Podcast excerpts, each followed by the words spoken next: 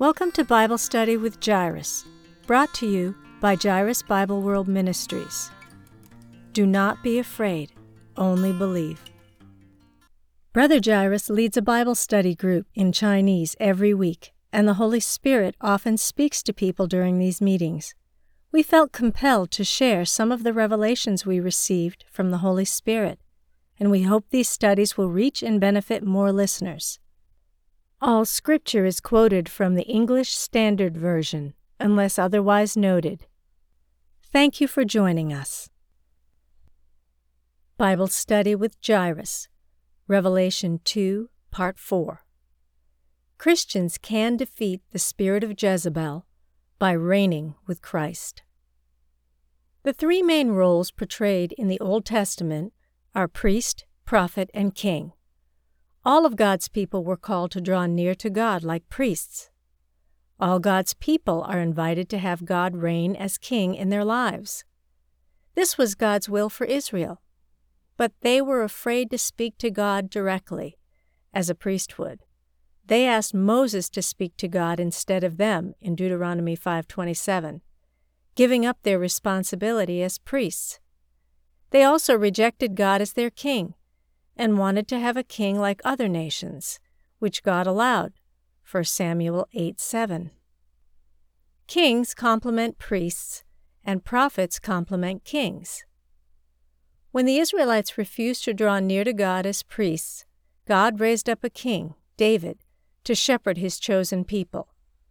When the king, David, fell into sin, God sent the prophet Nathan to help him get back onto the right path of loving God. Herein lies the key to Revelation chapter 2. The letter to the church in Thyatira in Revelation 2 mentions the spirit of Jezebel and the spirit of the false prophet. I believe these spirits are related to the failure of Ahab, Jezebel's husband, to be a good king. When Christians stop acting like kings, false prophets like Jezebel will come in and make the king worse. But during these times of failure, there will also be true prophets like Elijah, who will come in and anoint new kings like Jehu, and defeat false prophets and ungodly kings. Elijah and Jehu worked together to prophesy against King Ahab and Queen Jezebel. They also helped fulfill these prophecies of judgment this is true not only in the Old Testament, but also in the spiritual reality of the New Testament. The spirit of Jezebel is operating in the church to produce bad kings like Ahab, who cannot manifest the power of Christ. Meanwhile, the spirit of the true prophet Elijah is also operating to make people repent. As Malachi 4 5 through 6 says, Behold, I will send you Elijah the prophet before the great and awesome day of the Lord comes, and he will turn the hearts of fathers to their children, and the hearts of children to their fathers, lest I come and strike the land with a decree of utter destruction. When people refuse to accept the words of the true prophet, God will strike the land with a decree of utter destruction. The Lord's discipline of the unrepentant people in the church of Thyatira resembles the judgment mentioned in Malachi. The Lord will first send the spirit of Elijah to call believers to repent. But when they refuse to repent, God's judgment will come upon them. When Christians neglect to get close to God, they lose their first love and their priestly status. This is what happened to the church in Ephesus. After a believer overcomes persecution and the spirit of death, the church in Smyrna, and the teaching of Balaam, the church in Pergamum, he or she gradually matures to the stage of reigning in life. If he or she continues to grow up into the head, Christ, he or she will be given power over the nations, to rule them with a rod of iron. These believers will be rewarded with Christ, the morning star. Revelation 2 26 through 28. Believers will also become morning stars since they are the reproduction and manifestation of Christ. This is the heart of the spiritual warfare that took place in the church of Thyatira. The purpose of the trials in the church of Thyatira was to produce victorious Christians who could reign victoriously in their spiritual lives as they rule and discipline the nations with a rod of iron. As I mentioned before, the seven churches in Revelation could either represent seven churches in the different time periods or seven different kinds of churches in the same time period. Through an inspiration from the Holy Spirit, I believe that the seven churches represent the concept of progressive spiritual growth. The progression of themes from the first church to the seventh shows God's continually unfolding work as the Church of Christ bands together and builds up one another through God's help and discipline. On the other hand, the letters to the churches show the different evil spirits that continue to ensnare sinners, weaving a spider like web. Throughout the section, the aspect of growth and the aspect of opposition continue building cumulatively. The church will progressively grow into a mature body of Christ and produce many overcomers, represented by the male child in Revelation chapter 12. Meanwhile, the evil kingdom will continue growing until it manifests as Babylon the Great, producing false prophets and antichrists. The two kingdoms are like two trains constantly gaining new passengers, both headed towards a final collision point, which is the Battle of Armageddon. Armageddon is a defining moment in the history of mankind, and even in the history of the universe. Since Armageddon is so important, we can't claim that the rest of the Bible has nothing to do with Armageddon. It's all very relevant and tied together. God's letters to the seven churches are his battle cry that summons his chosen people to participate in the Battle of Armageddon. These letters also prepare and perfect them spiritually for the upcoming battle. The seven letters describe seven aspects in which the churches need to spiritually prepare. It also mentions seven spirits of God and seven stars in Jesus' hands. Jesus Christ's seven character qualities provide seven essential provisions for the churches he judges and exposes the evil spirit's deception in seven key ways. These difficult exposures will help the church realize its own shortcomings so it can repent, access the seven characteristics of God, and manifest Him fully on earth. The work of the Holy Spirit and the work of the evil spirits are both increasing in intensity, from the first letter to the church to the last. The intensification of one is closely linked to the intensification of the other.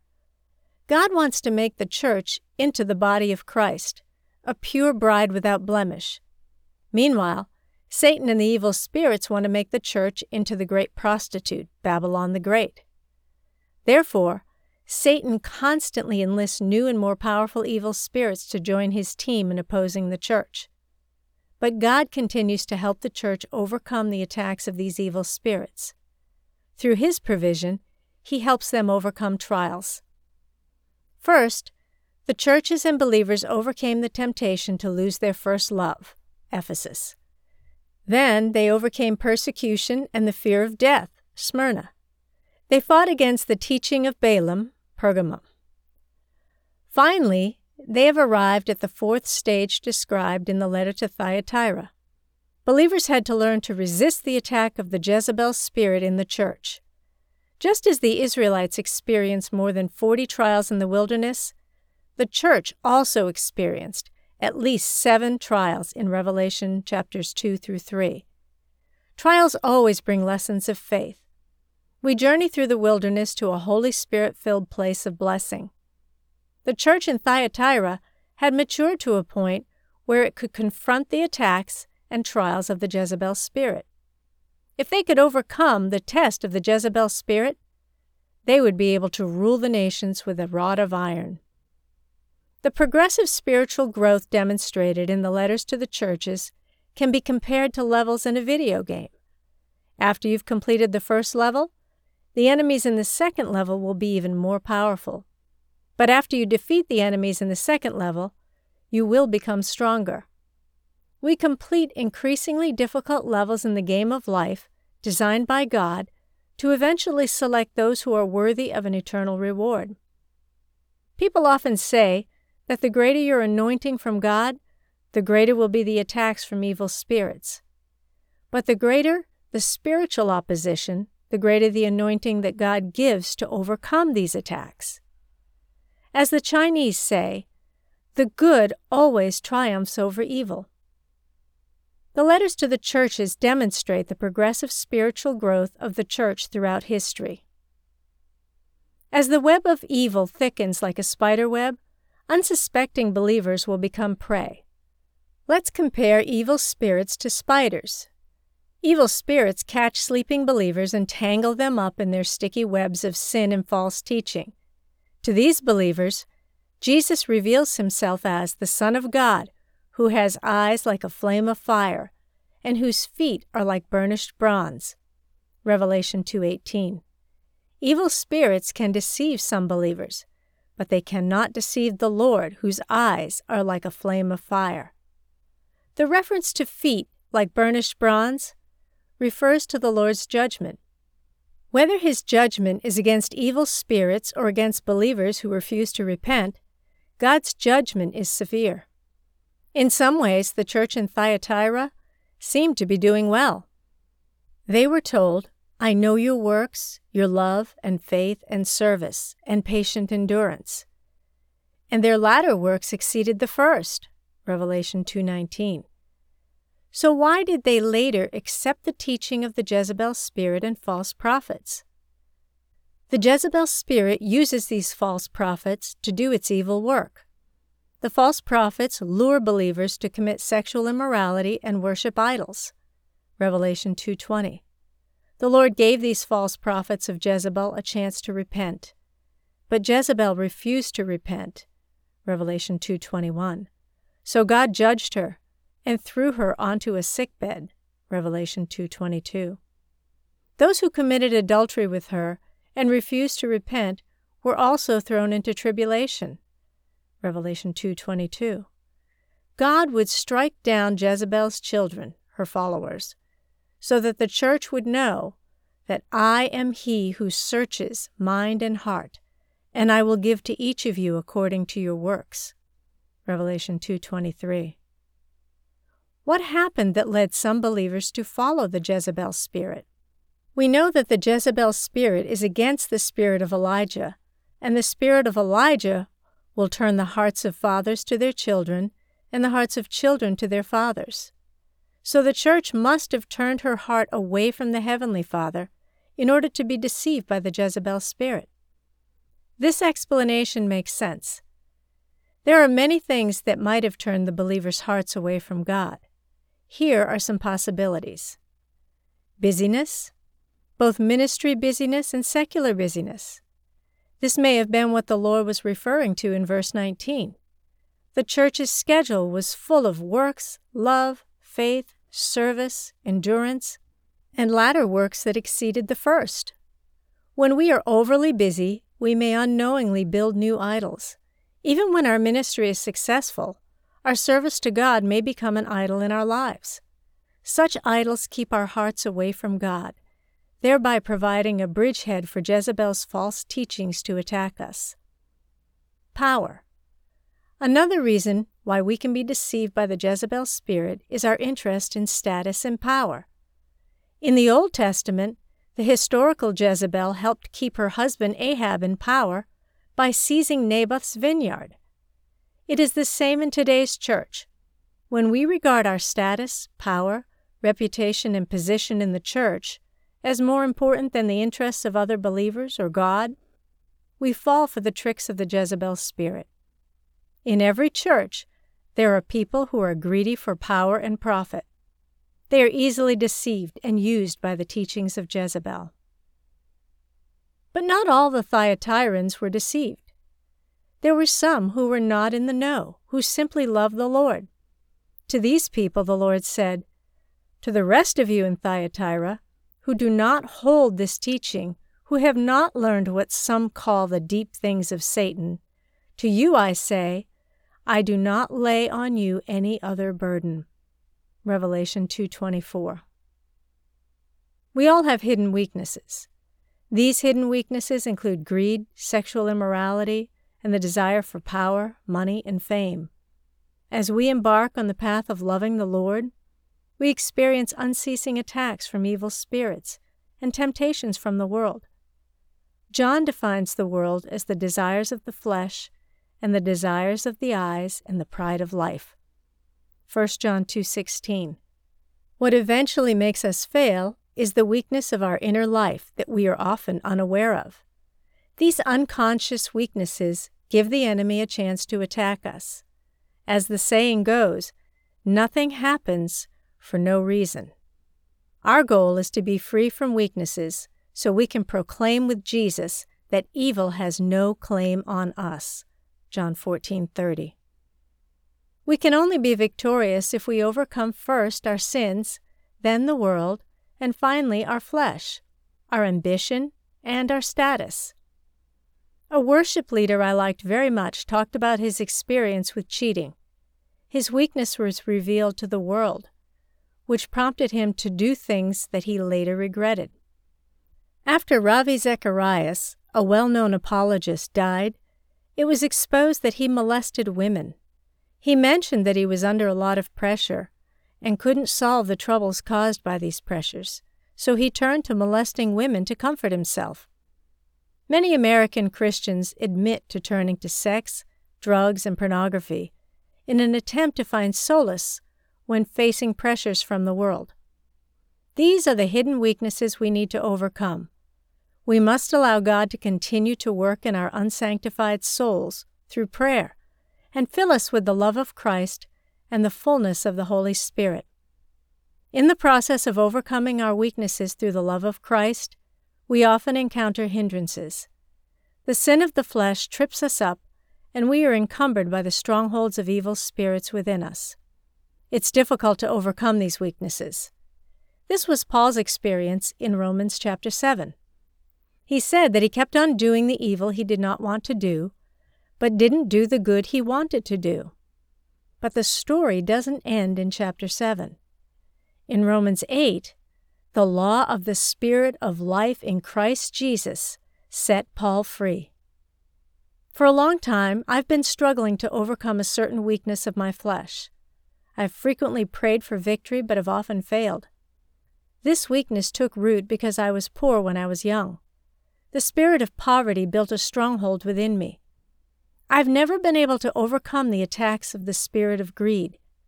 I have prayed so hard asking God to help me. Then one night, I had a strange dream. I dreamed that I was flying while stepping on a ball made of dirt.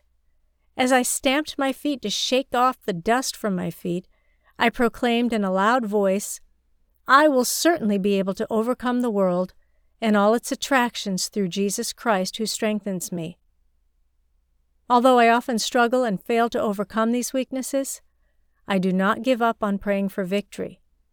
I often pray that the Holy Spirit of God will fill me more, so that the unsanctified part of my soul will be sanctified by the life of Christ, and I will experience the baptism and infilling of the Holy Spirit in greater abundance. Although I'm still fighting against the weakness of my flesh and the stronghold of the evil spirits inside of me, the Holy Spirit promises that with Jesus Christ strengthening me, I will surely overcome the world and all of its attractions. But I know that, like the Israelites, many believers cannot defeat the enemy and drive the enemy out. When they hit a plateau in their spiritual life, or when they experience more obstacles from the strongholds built by the evil spirits, they give up. The weaknesses continue to dwell among them, becoming a snare. Similarly, if we fail to overcome our spiritual weaknesses through the power of the Holy Spirit, we will experience the same snare. The failure of apologist Zacharias is just one example of this concept. A person may be outwardly successful in his career or spiritual ministry, but still fail in his inner life and testimony. In addition, our spiritual victory is inseparable from the baptism of the Holy Spirit. The Holiness Movement birthed the Pentecostal movement. This denomination is deeply influenced by the teaching of John Wesley's second blessing. These believers not only pursued belief, salvation, and satisfaction in Christ, but also pursued sanctification, victory, and a second blessing from God.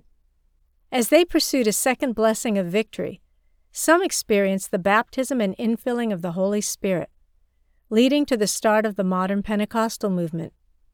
As I have mentioned several times, I was saved in the local church movement, where I pursued inner growth. But I observed that many believers could not overcome their spiritual difficulties because they did not have the supernatural help that only came through the Holy Spirit's baptism. The letters to the seven churches in the book of Revelation illustrate the progressive spiritual growth of the church. Just like the Israelites made 42 stops in the wilderness on their way to the Promised Land, each church experiences many trials along the way. These trials will make the church more mature, building us into a mature bride of Christ which can overcome the evil spirits and Babylon the Great. If this article blessed you, please consider supporting us. We have a lot of materials that need to be translated and recorded. Brother Jairus is doing this on a volunteer basis, but we still need to pay for translation and recording. Jairus Bible World Ministries is a 501c3 nonprofit organization, and we can provide tax exempt receipts for your records.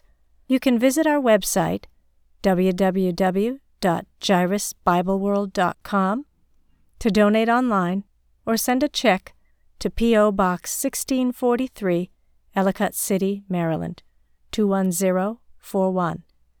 Please make checks payable to Jairus Bible World Incorporated. You can also donate via PayPal. Our PayPal email address is info at jairusbibleworld.com. We greatly appreciate your support. Music Acoustic Guitar 1 by Audionautix is licensed under a Creative Commons Attribution License.